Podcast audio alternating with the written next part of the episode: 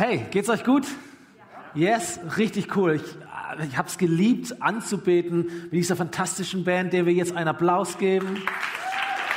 Hammer.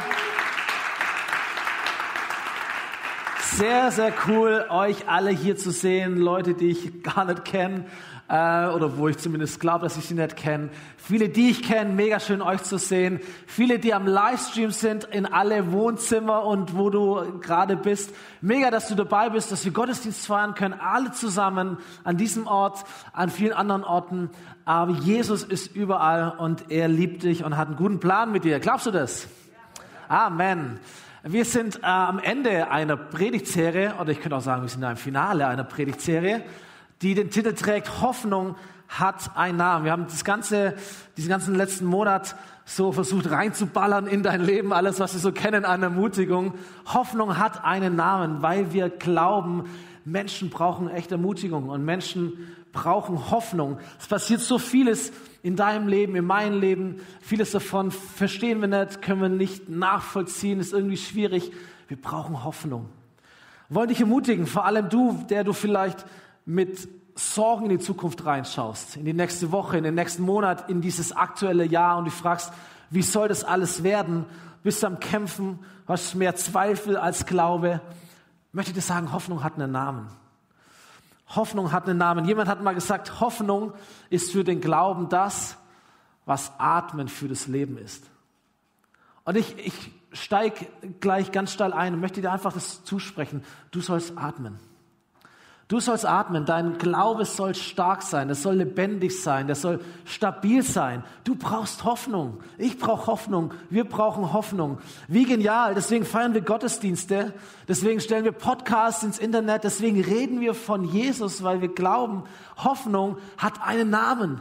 Hoffnung sind nicht nur ein paar nette Worte, ein guter Gottesdienst, ein paar schöne Gefühle, sondern Hoffnung ist eine Person. Mit Hoffnung kannst du sprechen, Hoffnung kannst du erwarten. Hoffnung hat ein Gesicht, sein Name ist Jesus.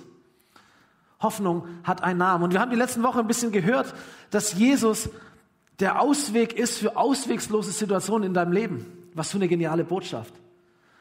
Wir haben gehört, dass Jesus alles aushält, was dein Leben ist. Die guten Dinge, die schwierigen Dinge. Wir haben gehört, dass es gar nicht so wichtig ist, wie viel Kraft du hast, um zu hoffen, sondern wie wichtig es ist, dass der Kraft hat, auf den du hoffst.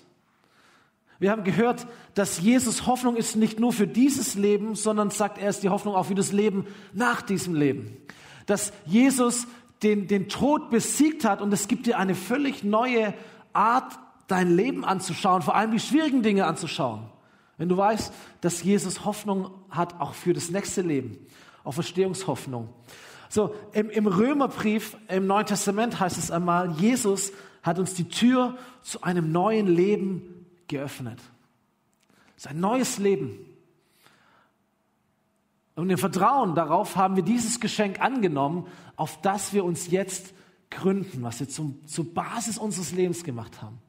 Und mehr noch, wir werden einmal an Gottes Herrlichkeit teilhaben und diese Hoffnung erfüllt uns mit Freude und Stolz. Also Gemeinde, geht's euch gut?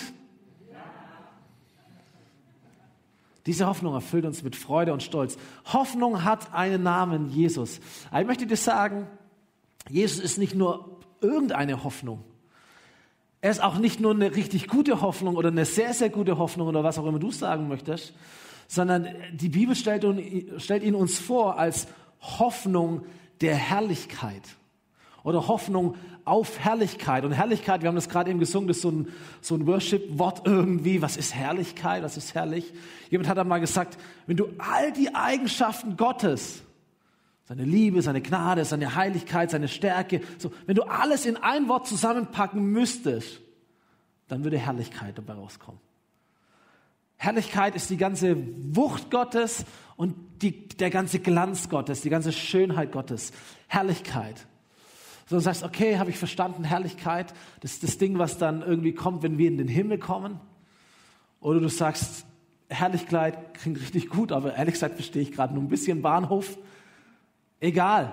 Lass mich dich mit hineinnehmen in eine Frage, die lautet, was wäre, wenn Herrlichkeit nicht erst im Himmel wartet? Sondern wenn Herrlichkeit schon jetzt da wäre in deinem Leben. lese uns heute einige Bibelverse, die aller, allermeisten von einem Mann namens Paulus. Der hat so die Hälfte des Neuen Testaments geschrieben, ganz viele Briefe an verschiedenen Kirchen. Zum Beispiel an eine Kirche in einer Stadt namens Kolossä, der Kolossebrief. Und da heißt im ersten Kapitel, dass dieser Paulus an, an die Gemeinde schreibt und sagt, ihr habt erfahren, was von Anfang der Welt, ja was der gesamten Menschheit vor euch verborgen war. Schon mal ein steiler Anfang. Ich möchte euch jetzt etwas sagen, das hat noch nie jemand vor euch gewusst. Ihr seid die allerersten, jetzt ist die allererste Zeit, wo das offenbar wird. Wow, cool, Paulus, um was geht's denn? Dann sagt er, es ist ein Geheimnis, das jetzt allen Christen enthüllt worden ist. Was ist dieses Geheimnis? Er sagt, es geht um ein unbegreifliches Wunder, dass Gott für alle Menschen, nicht nur für die Christen, sondern für alle Menschen ein Wunder, dass Gott für alle Menschen auf diese Erde bereithält.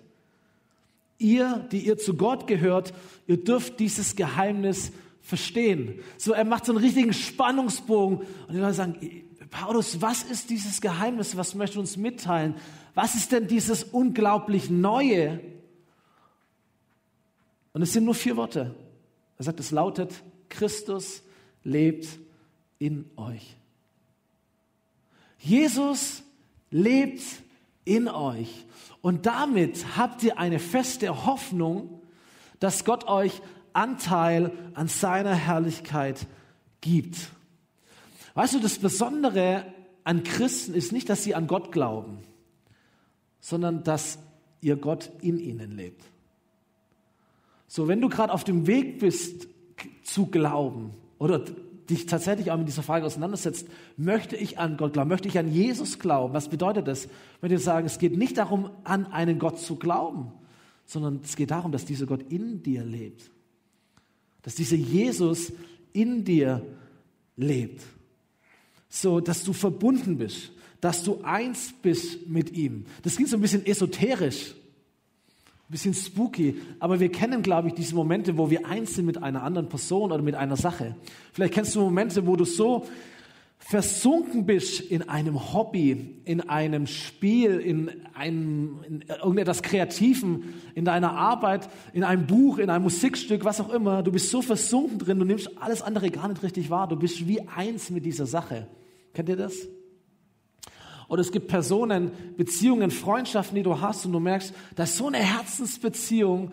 Ey, wenn, wenn sie traurig ist, bin ich irgendwie auch traurig. Wenn, wenn, wenn es ihm gut geht, geht es mir irgendwie auch gut. Das ist so, wie so Seelenverwandte. Wir sind eins. Und diese Beziehung, die vereinnahmt mich richtig. Also positiv gesagt. Und du merkst, es gibt diese Momente, du bist einfach mit einer Sache verbunden, bist mit Menschen wie eins. So, wenn wir die Bibel ein bisschen genauer lesen, werden wir feststellen, die Bibel ist nicht ein Buch, die uns erstens, zweitens, drittens, viertens sagt, wie man Christ wird, sondern die Bibel stellt uns vor, wie Menschen Jesus nachfolgen. Und Nachfolge ist immer eine Sache von Beziehung. Es geht nicht darum, einen Vertrag zu unterschreiben, sondern eine Beziehung einzugehen, einen Gott einzuladen ins Leben, dass er tatsächlich in dir lebt. Über 150 Mal im Neuen Testament finden wir diesen Ausdruck, in Christus zu sein oder andersrum Christus in euch oder in mir zu sein. Das ist ein ganz anderes Bild. Die Bibel zeigt uns Menschen, die Anteil haben an Gott. So drückt es der Vers aus. Ihr habt einen Anteil an Gott. Ihr habt einen Anteil an Hoffnung. Ihr habt einen Anteil an Herrlichkeit. Die Bibel ist voller Menschen, die sagen würden, hey, ich bin Teil der Story Gottes auf dieser Welt. Ich bin Teil von diesem Jesus-Movement. Ich bin Teil von dieser Bewegung. Ich habe Anteil an der Hoffnung Gottes. Ich habe Anteil an Gott, weil Christus lebt in mir. Als der Paulus einer anderen Gemeinde so ein bisschen beschreibt, wie er sein Christsein versteht, dann macht er diesen einen Satz mal und sagt, nicht mehr lebe ich, sondern Christus lebt in mir. Nicht, weil Paulus irgendwie sein Leben aufgegeben hat, schizophren geworden ist, irgendwie nicht mehr er selber war, sondern sagt, ich bin so durchdrungen, ich bin so eins mit Jesus, das ist meine Beziehung mit ihm. Nicht mehr lebe ich, sondern Christus lebt in mir. Das ist Christsein. Christsein bedeutet tatsächlich Christ sein. Da kommt der Begriff her. Christsein bedeutet Christus zu sein. Nicht mehr lebe ich, Christus lebt in mir. Und damit hast du Anteil an der Hoffnung auf Herrlichkeit. So, weißt du, es ist ein Unterschied, das weißt du, ob du nur bei einer Sache dabei bist oder ob du einen Anteil hast. Stimmt's? Es ist ein Unterschied, ob du bei etwas dabei bist oder ob du Teil von etwas bist. Du kannst in Deutschland leben, in einer Demokratie leben, da dabei sein. Und du kannst auch an dieser Demokratie Anteil haben, indem du wählen gehst, indem du wirbst für etwas, indem du dich beschäftigst, indem du aktiv wirst. Das ist ein Unterschied, oder? Du kannst bei einem Fußballspiel dabei sein, also einem Fußballstadion dabei sein und du kannst einen Anteil haben an dem, was da passiert. Stimmt's? So, und dann, dann zitterst du mit, dann jubelst du mit, dann, dann beschimpfst du mit, dann gibst du Gas, du weißt alles, wie als ob du selber auf diesem Platz stehen würdest, weil du hast einen Anteil, du bist nicht nur dabei, sondern du hast einen Anteil daran. Du kannst in eine Diskothek gehen und einfach nur dabei sein und du kannst auf die Tanzfläche gehen und aktiv werden. Es ist ein Unterschied, ob du bei etwas nur dabei bist oder Teil davon bist. Du kannst in einer Kirche dabei sein, du kannst auch bei der Sache Gottes dabei sein und du kannst auch einen Anteil haben dran. Das ist ein Unterschied. Christ sein heißt, einen Anteil zu haben an Gott, einen Anteil an Hoffnung, einen Anteil auf Herrlichkeit. Christus lebt in euch und damit habt ihr die feste Hoffnung, dass Gott euch Anteil an seiner Herrlichkeit gibt. Und ich möchte in dieser Predigt dir, dir drei Schritte zeigen, wie du Anteil haben kannst an der Hoffnung Gottes. Wie du beteiligt sein kannst oder was es bedeutet, beteiligt zu sein an der Hoffnung Gottes. Nicht nur für dein Leben, sondern für diese Welt. Was wäre, wenn Hoffnung einen Namen hat? Nicht nur Jesus, sondern deinen Namen. Weil Jesus in dir lebt und du einen Anteil hast an dieser Hoffnung. Lass uns da mal drüber nachdenken. Erster Punkt, was es heißt, an der Hoffnung der Herrlichkeit beteiligt zu sein, ist, du bist erfüllt mit lebendiger Hoffnung. Petrus, ah, wie so ein Freund von Paulus, ähnliche Geschichte, hat auch einen Brief geschrieben und er beginnt seinen Brief in der Bibel so. Gelobt sei Gott, der Vater unseres Herrn Jesus Christus. In seinem großen Erbarmen hat er uns neues Leben geschenkt wir sind neu geboren, weil Jesus Christus von den Toten auferstanden ist. Und jetzt erfüllt uns lebendige Hoffnung. So, die Reihenfolge ist folgende. Jesus stirbt am Kreuz. Jesus steht von den Toten wieder auf. Jesus lebt. Und wer auch immer diesem lebendigen Jesus begegnet und ihm vertraut, ihn einlädt ins Leben, wird erfüllt mit ihm, wird erfüllt mit lebendiger Hoffnung und wird selber zu einer lebendigen Hoffnung. Man könnte auch übersetzen, wir sind jetzt erfüllt mit einer kräftigen Hoffnung. Das ist das gleiche Wort. Mit einer powervollen Hoffnung, wo etwas wirksam ist. Oder man könnte es übersetzen mit einer blühenden Hoffnung. Für die Frauen unter uns. Da blüht was auf, da entsteht was, da ist Schönheit, da ist Wachstum. Da riecht's gut. Das bist du. Jetzt erfüllt uns lebendige Hoffnung. Nochmal, was Christen besonders macht, ist nicht, dass sie an Hoffnung glauben, sondern dass Hoffnung in ihnen lebt. Hoffnung lebt in dir. Hoffnung hat einen Namen und dieser Name ist Jesus. Und wenn Jesus in seinen Nachfolgern lebt, was sind dann seine Nachfolger anderes als Hoffnung? Hoffnung auf Herrlichkeit. Glaubst du das? Ja, glaubst du das? Gib mir nochmal eine Bibelstelle, um das nochmal zu, zu pushen für euch. Epheserbrief, Kapitel 1. Der gleiche Mann, Paulus, schreibt eine andere Kirche und sagt, ich bitte den Gott unseres Herrn Jesus Christus, den Vater der Herrlichkeit, die Quelle der Herrlichkeit, da wo alles anfängt, da wo sich alles sammelt. Ich bitte ihn, dass er euch durch seinen Geist Weisheit und Einblick gibt, so dass er ihn und seine Heilsabsicht erkennen könnt. Erkennen heißt, dass du diesem Gott immer wieder begegnest, ihn immer mehr kennenlernst und verstehst, dieser Gott ist der Hammer. Dieser Gott ist gut, seine, seine Absicht ist heil, seine Absicht ist heilen, was er möchte, ist gut für mich. Und das immer mehr zu verstehen, immer mehr kennenzulernen, das war sein Gebet, ist auch mein Gebet für dich heute. Eröffne euch das innere Auge. Eröffne euch den, den inneren, deinen inneren Menschen, das, was in dir passiert. damit ihr seht, zu welcher Hoffnung ihr von ihm berufen seid. Er lasse euch erkennen, wie er euch reich mit Herrlichkeit beschenken will. Ihr sollt begreifen, wie überwältigend groß die Kraft ist, mit der er an uns, den Glaubenden, wirkt. Dieselbe gewaltige Kraft, mit der er an Christus gewirkt hat, als er ihn vom Tod auferweckte und in der himmlischen Welt an seine rechte Seite setzte. Was für ein Text.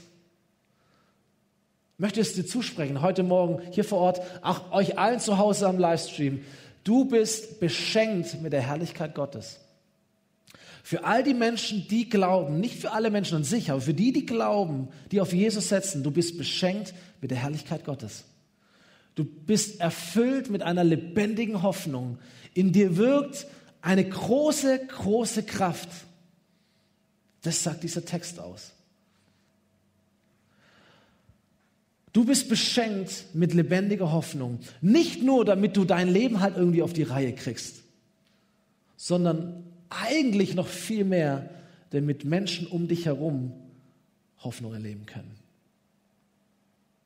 Wieder ein anderer Brief, Gemeinde in Rom. Den schreibt Paulus, der Gott der Hoffnung der Vater der Herrlichkeit, der Gott der Hoffnung, da wo alles anfängt.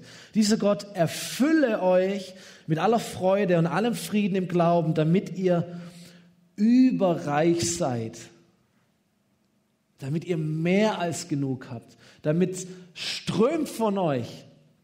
Damit ihr überreich seid in der Hoffnung durch die Kraft des Heiligen Geistes. Und der Heilige Geist übersetzt heißt, Christus lebt in dir. Das ist das, was, was Gott möchte, was Gott dir geben möchte, dass du überreich bist in Hoffnung.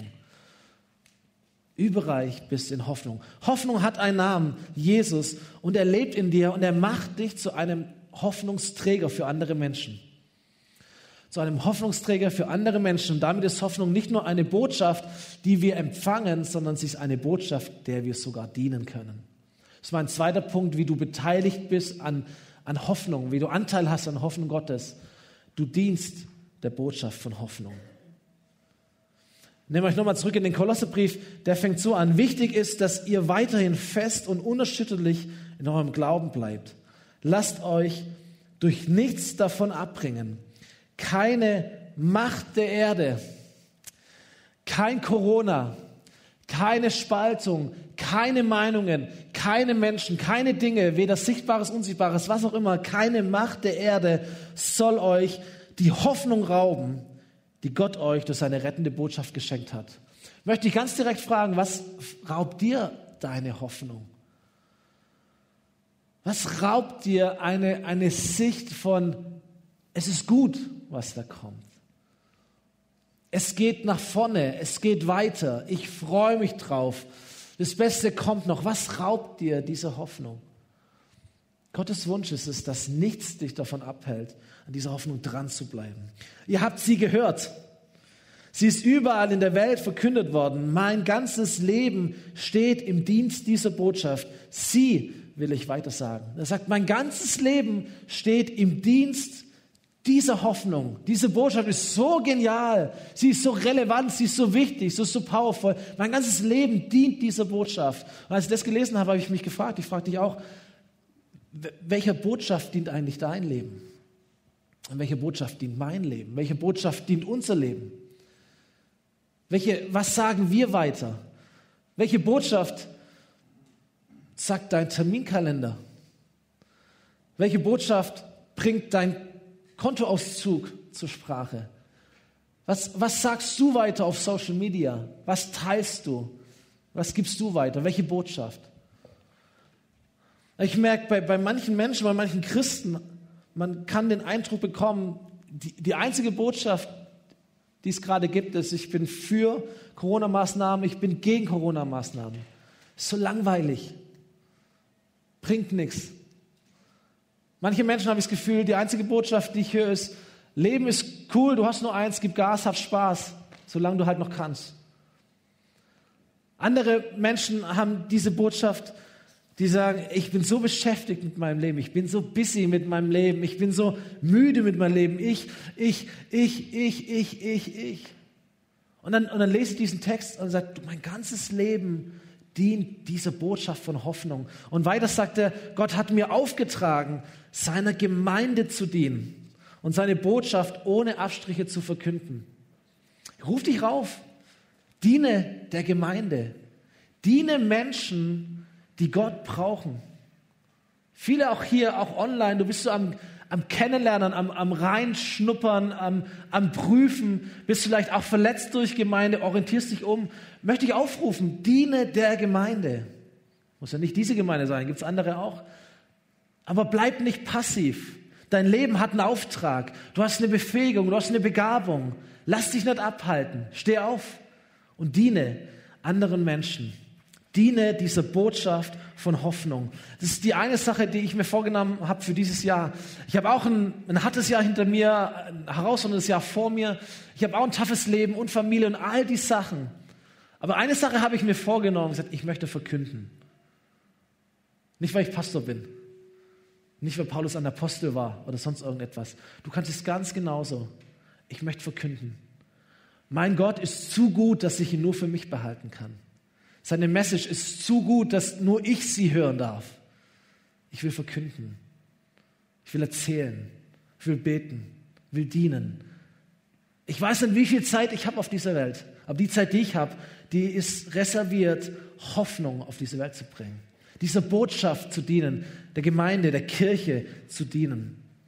Weil es so viele Menschen es gibt, die ich sehe, die du auch kennst. Situationen, die du genauso kennst wie ich, wo ich denke immer, oh, hier muss Hoffnung rein. Hier muss eine neue Leidenschaft rein. Hier muss ein Aufbruch rein. Da können wir dafür beten. Du brauchst Hoffnung, du brauchst Jesus. Und dann äh, sagt er so, ich, also mein ganzes Leben dient dieser Botschaft von Hoffnung. Und dann breitet er aus und sagt, das ist ein Geheimnis und unbegreifliches Wunder, das, was ich vorher alles schon vorgelesen habe, dann, dann, dann sagt er, was dieses Geheimnis ist, was diese Botschaft der Hoffnung ist, nämlich Christus lebt in euch. Dieser Gott ist auf diese Welt gekommen, dieser Gott, den kannst du erleben, der kommt in dein Leben rein, der ist nicht nur irgendwo tot, ist kein Götze, ist keine Steinfigur, sondern der ist lebendig, der kommt in dich hinein. Hammer! Und er sagte, das ist die Botschaft, die ich verkünden möchte. Daran haben wir Anteil, Hoffnung auf Herrlichkeit. Und dann sagt zu Vers 28, mit aller Weisheit, die Gott mir gegeben hat, mit aller Weisheit ermahne ich die Menschen und lehre sie im Glauben, damit jeder Einzelne durch die Verbindung mit Christus reif und mündig wird.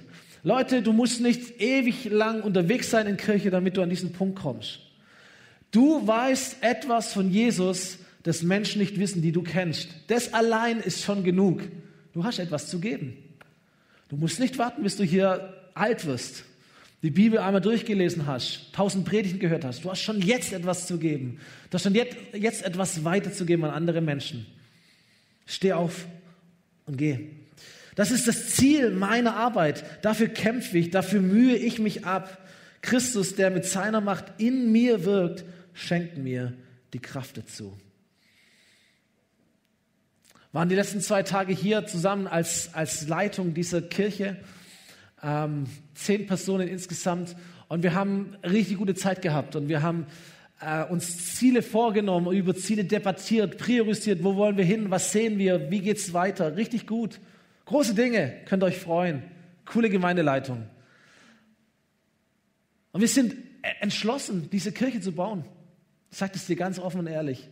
Wir sind entschlossen, diese Kirche zu bauen, die dazu da ist, dass Menschen Gott finden und lernen, mit ihm zu leben.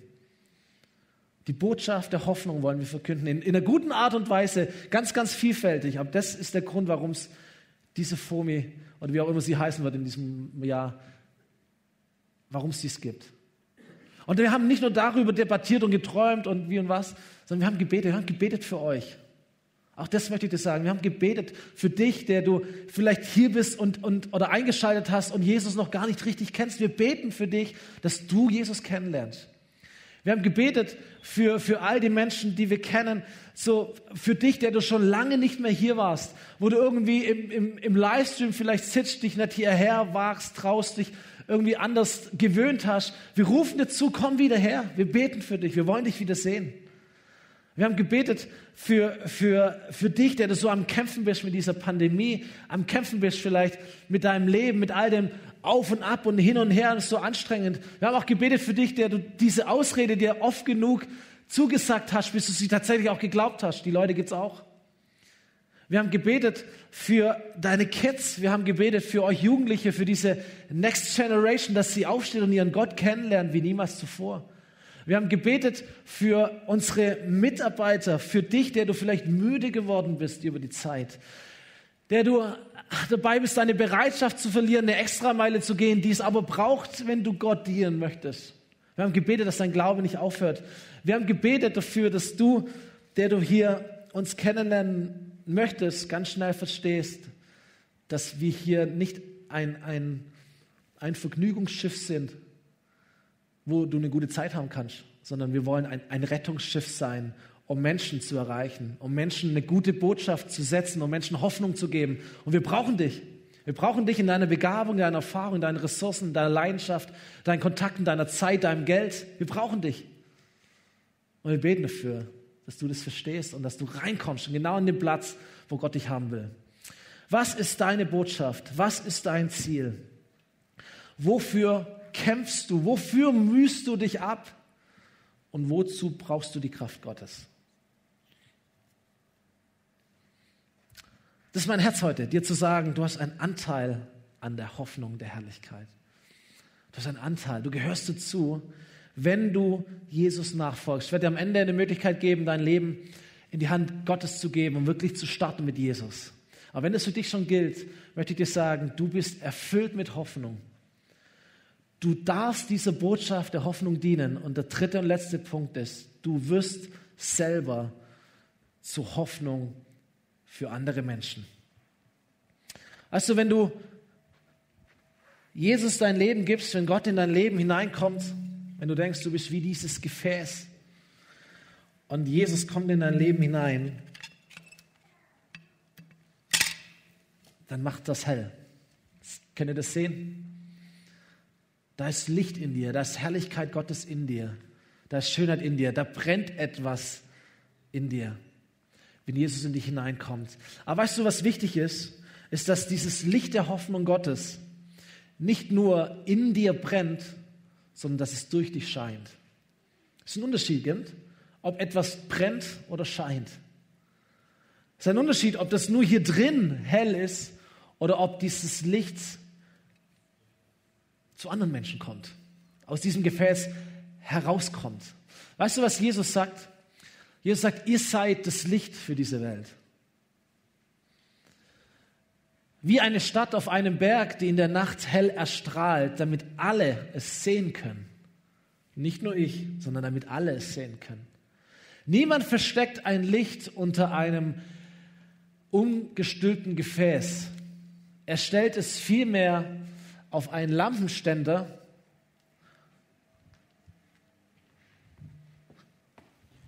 Warum? Damit alle es sehen können. Damit es leuchtet für alle. So, wie kannst du zur Hoffnung für Menschen werden? Wie kannst du dein Licht leuchten lassen? Das Erste, was du verstehen musst, ist, ist in dir das Licht Gottes. Das ist, das ist der allererste Schritt, dich zu entscheiden, Gott, komm in mein Leben und zünd mich an. Lass mich strahlen. Leb in mir. Sei in mir. Das zweite ist, eine Entscheidung zu treffen, dass du dein Leben öffnest für andere Menschen. Hey, verkriech dich nicht. Öffne dich für andere Menschen. Du bist nicht dazu berufen, eine Lampe im Lampenladen zu sein, sondern dort zu sein, wo es dunkel ist. Dort, wo Menschen dich brauchen. Dort, wo Menschen Hoffnung brauchen. Dort, wo Menschen das brauchen, was in dir ist. Dort, wo Menschen Jesus brauchen. Das ist eine Berufung. Das ist dein Ort. Und das dritte ist, lass Hoffnung nicht nur in dir brennen, sondern lass Hoffnung durch dich scheinen. Es gibt zwei Sachen, auf die wir aufpassen sollten, wenn wir Hoffnung nicht nur in uns haben wollen, sondern wenn Hoffnung durch uns zu anderen gehen soll. Das erste erzählt uns äh, Paulus äh, in einem Brief im Neuen Testament, Titusbrief, da heißt es, Gottes Gnade ist sichtbar geworden, mit der er alle Menschen retten will. Und sie bringt uns dazu, dass wir uns von aller Gottlosigkeit und allen selbstsüchtigen Wünschen trennen, stattdessen besonnen und rechtschaffend hier in dieser Welt leben so wie es Gott gefällt. Denn wir warten darauf, dass sich unsere wunderbare Hoffnung erfüllt, dass unser großer Gott und Retter Jesus Christus in seiner ganzen Herrlichkeit erscheinen wird. Vielleicht kannst du das Licht ein bisschen runterziehen. Ähm, ihr seht hier diese, diese dunklen Flecken. Die Bibel nennt diese Dinge Sünde. Und das ist ein altes Wort, aber was es eigentlich bedeutet, ist, wenn wir Dinge tun, die Gott nicht gefallen. Oder wenn wir Dinge nicht tun, von denen wir wissen, dass sie eigentlich richtig wären zu tun. Dieser Text hier, den wir gerade gelesen haben, würde es bezeichnen als Gottlosigkeit und selbstsüchtige Wünsche. Dinge, die wir gottlos tun, von Gott losgelöst tun, die wir ohne ihn tun. Und Dinge, wo wir selbstsüchtig sind, wo wir eigentlich wissen, was das Richtige wäre, aber wir haben keinen Bock drauf. Es ist zu bequem. Wir haben andere Motive. Es ist unser Ego in uns drin. Und ich möchte dir sagen, Sünde entfernt Gott nicht aus deinem Leben. Sünde hält Gott nicht ab, dich zu lieben und auch in dir zu sein aber Sünde verdunkelt dich. Sünde macht dein Leben dunkel. Sünde raubt dir, in deiner Bestimmung zu leben. Nicht nur zu brennen, sondern zu scheinen.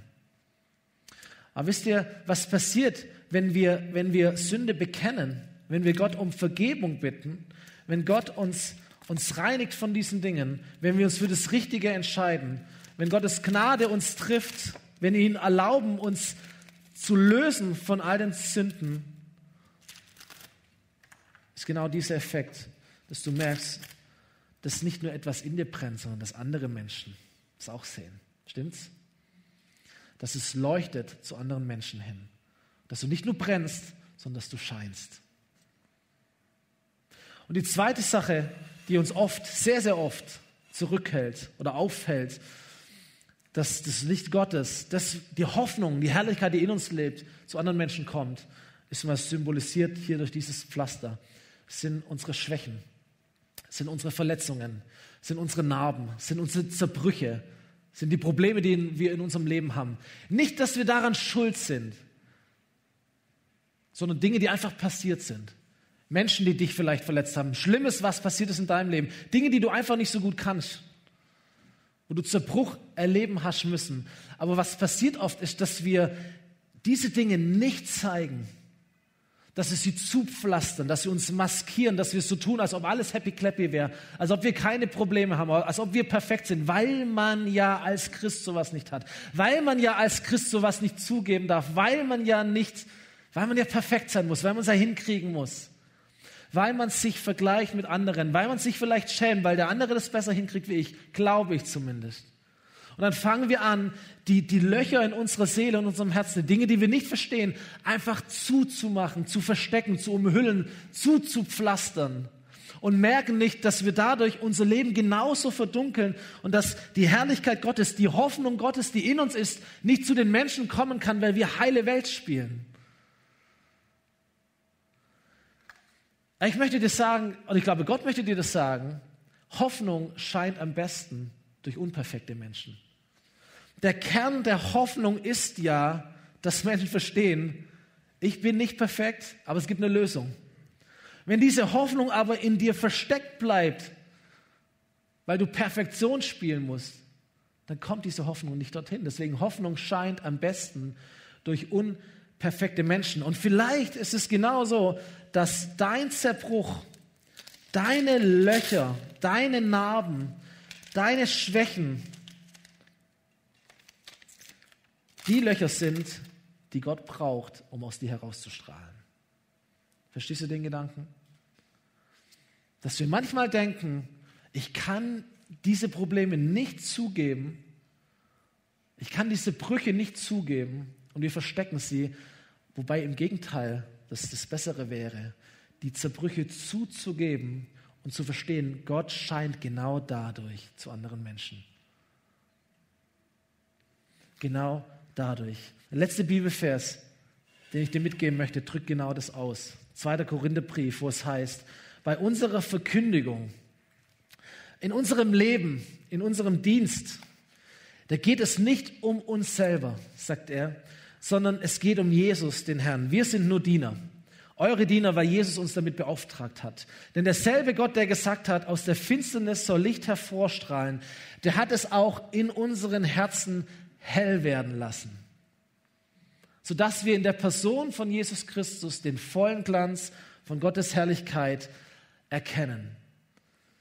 Wir allerdings sind für diesen kostbaren Schatz nur wie zerbrechliche Gefäße. Denn es soll deutlich werden, dass die alles überragende Kraft, die in unserem Leben wirksam ist, Gottes Kraft ist und nicht aus uns selbst kommt. Versteht ihr, das ist das Prinzip. Er sagt, wir sind zerbrechliche Gefäße mit einem unglaublichen Schatz in uns. Aber wir sind zerbrechliche Gefäße. Da ist Zerbruch da. Da, ist, da sind Probleme da, da sind Fragen da, da sind Kratzer da, da sind Narben da. Da ist Krankheit da. Wir sind zerbrechliche Gefäße. Aber genau das ist der Schlüssel, dass andere Menschen verstehen, dass es nicht deine Kraft ist, die hier scheint, sondern dass es Gottes Kraft ist, Gottes Herrlichkeit, Gottes Hoffnung, dass du lebst, dass du so bist, wie du bist, dass du trotzdem klarkommst. Bist nicht du, nicht deine Perfektion, sondern Gottes Kraft, Gottes Perfektion. Du musst dich nicht über deine Wunden freuen. Du musst auch nicht deine Schwächen vor dir hertragen. Du musst auch nicht dein, dein, dein Schicksal bejubeln oder stolz sein auf deine Krankheit. Das ist nicht der Punkt. Es geht nicht um dich, es geht um den, der in dir lebt. Aber seid ihr gewiss, es gibt Menschen um dich herum. Wir alle sind so. Wir suchen nicht Perfektion. Wir suchen authentische Menschen, stimmt's? Wir suchen, ehrlich gesagt, nicht die Menschen, die alles hinkriegen, wo immer alles gut läuft, wo immer alle glücklich sind, wo immer alle zufrieden sind, wo alles gelingt, von denen kannst du nichts lernen. Stimmt's? Wir sind auf der Suche nach Menschen, die sagen, ey, mir geht's genauso wie dich, ich kenne es genauso wie du. Weißt du, was mir hilft, ist Jesus.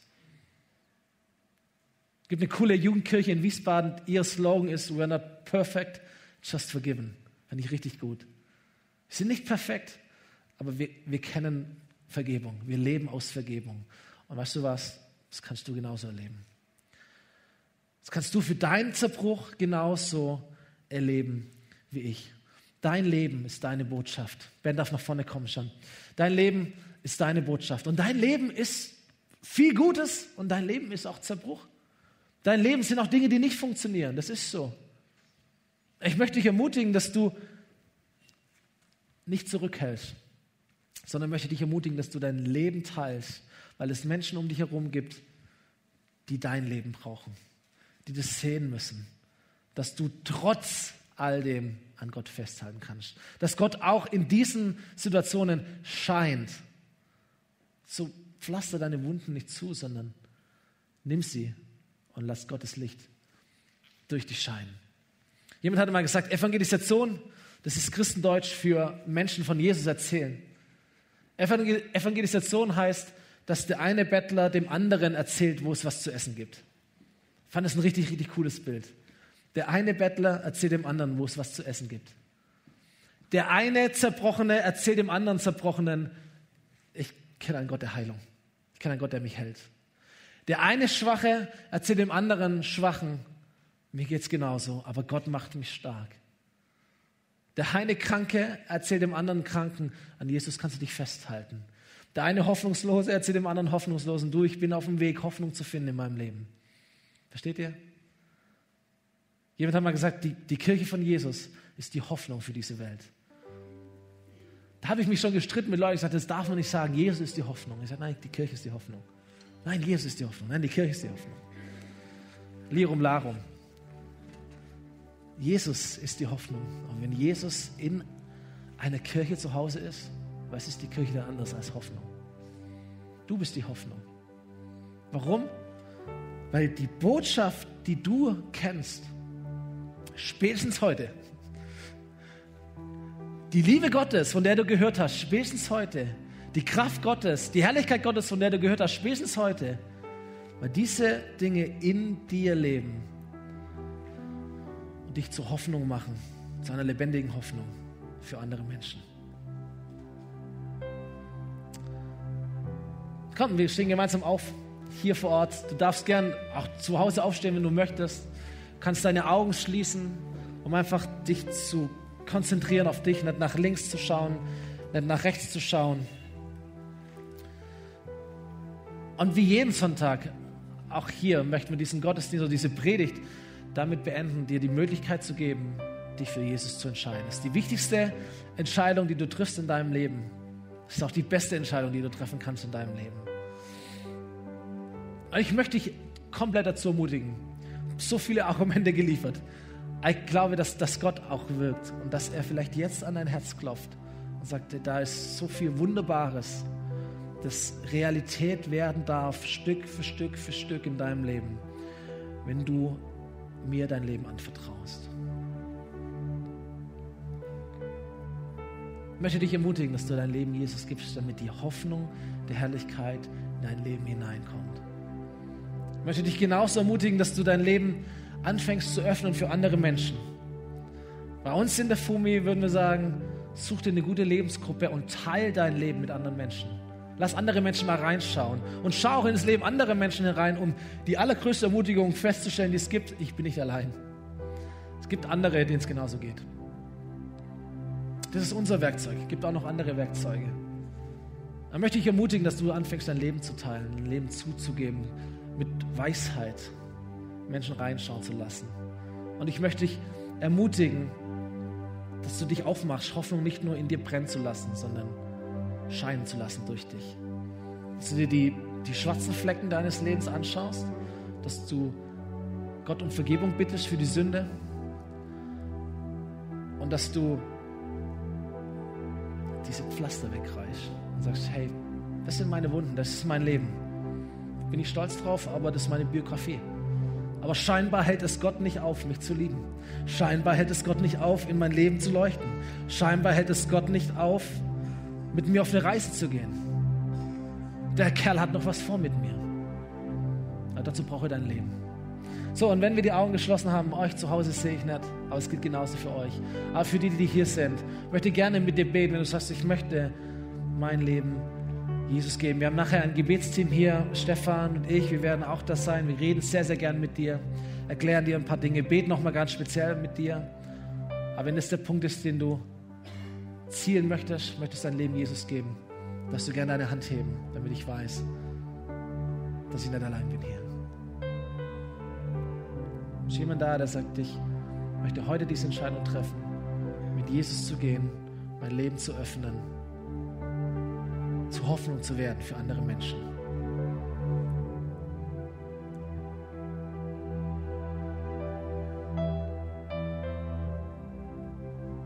Gemeinsam beten. Jesus, ich danke dir, dass du Hoffnung bist für mein Leben. Hoffnung bist für jedes einzelne Leben hier. Hoffnung für jedes Leben, das im Stream ist, den Podcast hört oder sieht. Für jede Person, die sich jetzt entscheidet, sagen, Jesus, wenn es dich gibt, komm in mein Leben. Jesus, wenn du wirklich diese Hoffnung bist, komm in mein Leben. Vergib mir meine Schuld, wasch mich rein von Sünde. Hilf mir, die Pflaster wegzureißen. Hilf mir, authentisch zu werden, ehrlich zu sein Stell die richtigen Personen in mein Leben, denen ich mich anvertrauen darf, mit denen ich Leben teilen darf. Und führe mich auf einen Weg mit dir. Ich möchte dein Kind sein. Ich möchte Hoffnung sein für andere Menschen möchte brennen für dich und ich möchte dir nachfolgen, Jesus. Amen. Amen.